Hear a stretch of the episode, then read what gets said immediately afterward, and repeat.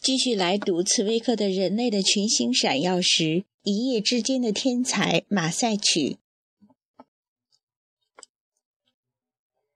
即便是一夜之间奇迹降临到自己身上的人，鲁热德利勒也和其他人一样，没有料到自己在那一天夜里，像一个梦游者似的，在偶然降临的神明的指引下创造了什么。他。一个大胆的、令人可爱的半瓶子醋，自然打心眼里感到高兴，因为邀请来的客人们在热烈鼓掌，在彬彬有礼地向他这位作者祝贺。他怀着一种小人物的小小虚荣心，想在自己的这个小地方竭力显耀这项小小的成就。他在咖啡馆里为自己的战友们演唱这支新曲，让人抄写副本，分送给莱茵军的将军们。在此期间，斯特拉斯堡的乐团根据市长的命令和军事当局的建议排练了这首莱茵军战歌。四天以后，当部队出发时，斯特拉斯堡的国民自卫军的军乐团在大广场上演奏这支新的进行曲。斯特拉斯堡的出版社负责人带着爱国情绪声言，他已准备印行这首蓝云军战歌，因为这首战歌是吕克内将军的一位部下怀着敬意奉献给这位将军的。可是，在莱茵军的将军们中间，没有一位将军想在进军时真正演奏或演唱这首歌，所以看来。前进，前进，祖国的儿郎！这歌声就像是鲁热迄今所做的一切努力一样，只不过是那沙龙里一天的成功。它只不过是这个地方上发生的一件事，而且不久就被人们忘却。然而，一件作品的固有力量是从来不会被长期埋没或禁锢的。一件艺术作品，纵然可能会被时间所遗忘，可能会遭到禁止和被彻底埋葬，但是富有生命力的东西，最终总会战胜没有生命力的东西。人们有一两个月没有听到这首《蓝云军战歌》，歌曲的印刷本和手抄本始终是在一些无关紧要的人手里流传。不过，倘若一件作品能真正激起人的热情，哪怕是激起一个人的热情，那也就够了。因为任何一种真正的热情本身，还会激发出创造力。在法国另一端的马赛，宪法之友俱乐部于六月二十二日为出发的志愿者们举行宴会。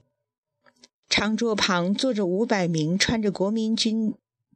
国民自卫军新制服的血气方刚的年轻人，此刻弥漫在他们中间的情绪，如同四月二十五日的斯特拉斯堡，只是由于马赛人的那种南方气质而变得更热情、更激烈、更冲动，而且也不像宣战的最初一小时那样虚夸自己必胜。因为这些革命的法国士兵同那些高谈阔论的将军们不同，他们是从刚刚从莱茵河那边撤回来的，而且沿途受到各种欢迎。此刻，敌人已经深深地挺进到法国的领土，自由正受到威胁，自由的事业正处在危险之中。宴会进行之际。突然有一个人，他叫米勒，是蒙彼利埃大学医学院的学生，把玻璃杯用力往桌子上一放，站起身来。所有的人顿时安静下来，眼望着他。大家以为他要讲话或者致辞，然而这个年轻人却没有讲话，而是挥动着右手唱起一首新歌。这首歌大家都没有听到过，而且谁也不知道这首歌是怎么到他手里的。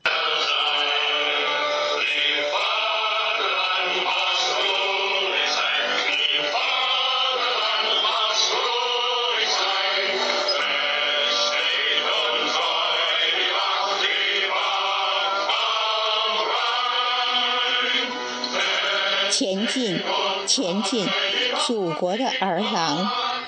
此时此刻，这歌声由于电光石火，插进了火药桶。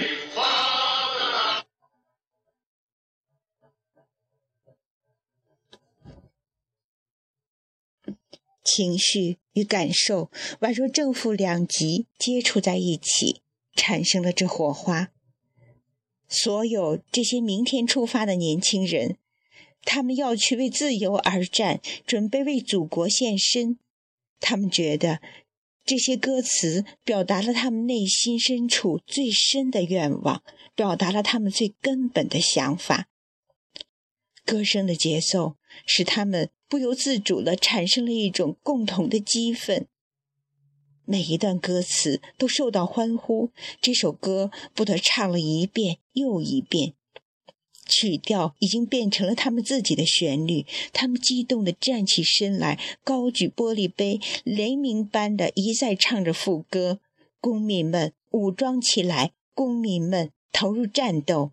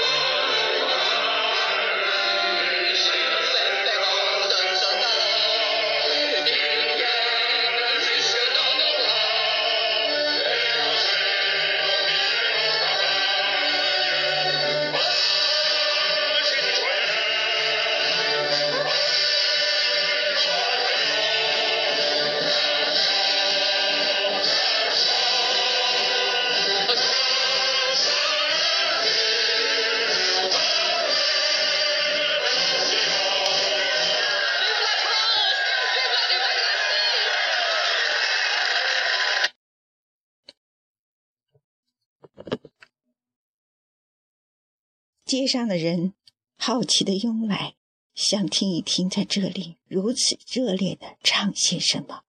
最后，他们自己也跟着一起歌唱。第二天，成千上万的人都在哼着这首歌，他们散发新印的唱片。而当七月二日那五百名义勇军战士出发时，这首歌。也就随着他们不胫而走了。当他们在公路上感到疲劳时，当他们的脚步变得软弱无力时，只要有一个人带头唱起这首圣歌，他的动人的节拍就会赋予他们以新的力量。当他们行军穿过一座村庄时，唱起这首歌，就会使农民们惊讶，村民们。好奇地聚集在一起，跟着他们合唱这首歌。这首歌已经成了他们的歌，他们根本不知道这首歌原本是为来援军而做的，他们也不知道这首歌是谁写的和什么时候写的。他们把这首圣歌看作是他们自己营队的圣歌，看作是他们生和死的信条。这首歌就像那面军旗一样，是属于他们的。他们要在斗志昂扬的行军中，把这首歌传遍世界。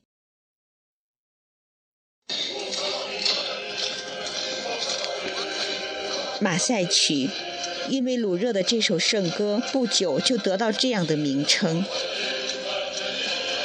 他的第一次伟大的胜利是在巴黎。七月三十日，当来自马赛的营队从郊区进入巴黎时，就是以军旗和这首歌为前导的。成千上万的人站在街头等待，准备隆重地迎接他们。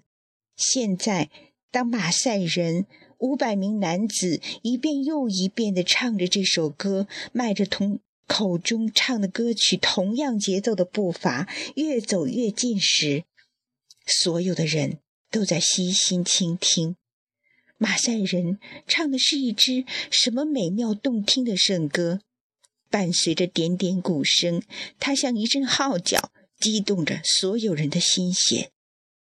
公民们，武装起来！”两三个小时之后，副歌已在所有的大街小巷回响。那首前进吧的歌已被人忘却，旧的进行曲，那些唱烂了的旧歌曲，均已被人抛到九霄云外。因为革命找到了自己所需要的，革命找到了他自己的歌。于是。这歌声像雪崩似的扩散开去，势不可挡。在宴会上，在剧院和俱乐部里，都在唱着这首圣歌。后来，甚至在教堂里，当唱完感恩赞美诗后，也唱起这首歌来。不久，他竟取代了感恩赞美诗。一两个月以后，马赛曲已经成为全民之歌、全军之歌。共和国第一任军事部长塞尔旺以智慧的眼光认识到这样一首无与伦比的民族战歌所具有的振奋人心、鼓舞斗志的力量，于是他下了一道紧急命令：印刷十万份歌片，发到军中所有的小队。这位当时还不知名的作者所创作的歌曲，就这样在两三页之间发行的比莫里埃拉辛伏尔泰所有的作品还要多。没有一个节日不是用马赛曲来结束的，没有一次战斗不是先由团队的乐曲来演奏这首自由的战歌的。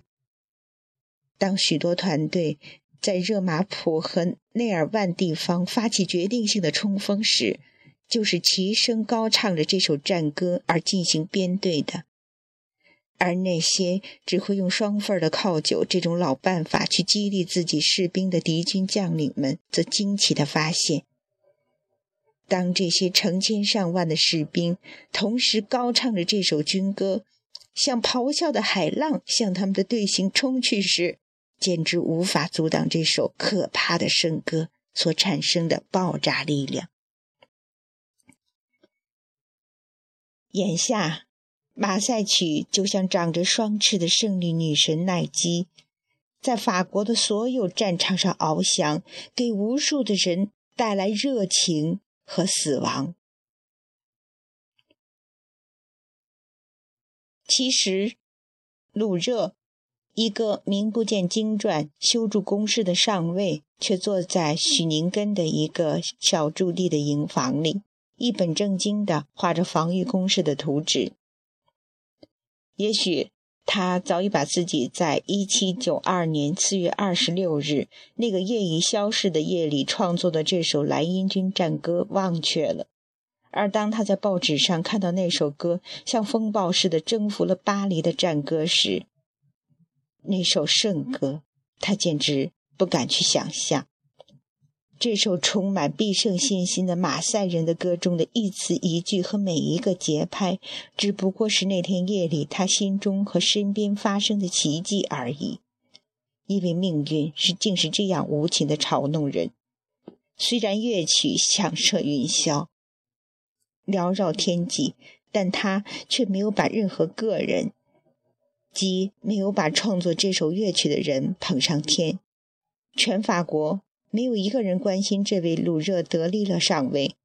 这首歌也像每一首歌一样，所赢得的巨大荣誉依然属于歌曲本身，连一点荣誉的影子都没有落到他的作者鲁热身上。在印歌词的时候，没有把他的名字一起印上，他自己也完全习惯于不被人敬重，并且不为此懊恼。因为这位革命圣歌的作者自己却不是一个革命者，这种奇怪的现象也只有历史本身才会创造。他虽然曾用这首不朽的歌曲推动过革命，而现在他却要竭尽全力来重新阻止这场革命。当巴黎的暴动民众唱着他的歌，猛攻杜伊勒里宫和推翻国王的时候。鲁热德利勒对革命已十分厌倦了，他拒绝为共和国效忠，他宁愿辞去自己的职务，也不愿为雅各宾派服务。在他的那首圣歌中，关于渴望珍贵的自由那几句歌词，对这位耿直的人来讲，并不是一句空话。他对法国国民工会里的新的暴君和独裁者们的憎恶，并不亚于他对国界那边的国王和皇帝们所怀的仇恨。当他的朋友。对马赛曲的诞生起过重大作用的迪特里希市长里克内将军，创作马赛曲就是为了呈现给他的，以及所有那天晚上作为马赛曲的第一批听众的军官们和贵族们，一个一个被送上断头台的时候，他公开向罗伯斯比尔的福利委员会发泄了自己的不满。不久，发生了更为荒唐的事。这位革命的诗人自己也作为反革命而遭逮捕，被控犯有叛国罪。只是到了热月九日，罗伯斯比尔被推翻，监狱的大门被打开，才使法国革命免去莫大的耻辱。把这次革命的一首不朽歌曲的作者交递送交给国民的刺刀。如果当时鲁热真的被处死了，可以说是死的英勇而又壮烈，而不会像他以后生活的那么潦倒，那么不清不白。因为这个不幸的鲁热，在他四十年余生的生涯中，虽然度过了成千上万的日子，但是只过了一天真正具有创造性的日子。后来。他被赶出了军队，取消了他的退休金。他所写的诗歌、歌剧、歌词均未能出版和演出。这个半瓶子醋曾擅自闯进不朽者的行列，对此命运没有原谅他。这个小人物后来干过各色各样，并非总是干净的小行当，困苦地度过了自己渺小的一生。卡诺和后来的拿破仑曾出于热情、同情想帮助他，但都没有成功。那一次偶然的机缘曾使他当了三个小时的神秘和天才，然后又轻蔑地把他重新抛到微不足道的渺小地位。这是多么残酷！残酷的命运已使他的性格像中了毒似的，变得无可救药的乖戾。他对所有的当权者都是愤愤不平和满腹牢骚。他给想帮助他的拿破仑写了一些措辞激烈而又十分无理的信，公开表示他为在全民投票时投了反对拿破仑的一票而引以自豪。他经营的小生意把他卷入到一些不光彩的事件中去，甚至为了一张空头支票而不得不进入圣佩拉热尔的债务监狱。他到处不受欢迎。被债主跟踪踪迹，不断受到警察的侦查，最后终于匿居在外省的某个地方。他已与世隔绝，被人遗忘。他在那里，像从一座坟墓里窃听着自己那首不朽之歌的命运。他听说马赛曲随着战无不胜的军队进入到欧洲的所有国家。然后他又听说拿破仑眼看自己要当上皇帝，而事先把这首过于革命化的马赛曲从所有的歌节目单上取消。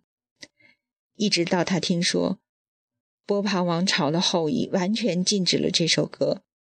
只是过了一代人的时间以后，当1830年七月革命爆发时，他写的歌词和他谱的乐曲重又在巴黎的街垒中恢复了旧有的力量。资产阶级国王路易菲利普把他当做一位诗人，而给他一笔小小的养老金。人们还记得他，虽然只是依稀的记忆，但是这个被人忘却的下落不明的老人却觉得这简直像是做梦。当他于1836年以67岁的高龄在舒瓦齐勒罗瓦去世时，已经没有人再叫得出和知道他的名字了。然而，又过了一代人的时间，在第一次世界大战期间，由于马赛曲早已成为法国国歌，在法国的所有前线重又响起马赛曲的战斗歌声。于是，这位小小上尉的遗体被安葬在荣军院里，同小小的少尉拿破仑的遗体放在同一地方。这样。这位创作了一首不朽之歌，而本人却极不出名的作者，终于在他感到失望的祖国的这一块荣誉墓地上长眠。但他只不过是作为仅仅一页的诗人罢了。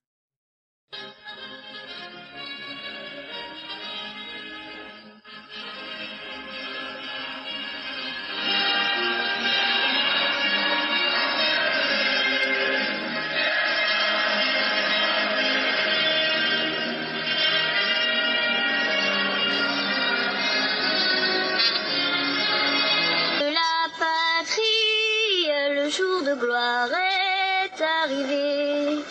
Contre nous de la tyrannie, l'étendard sanglant élevé, l'étendard sanglant élevé.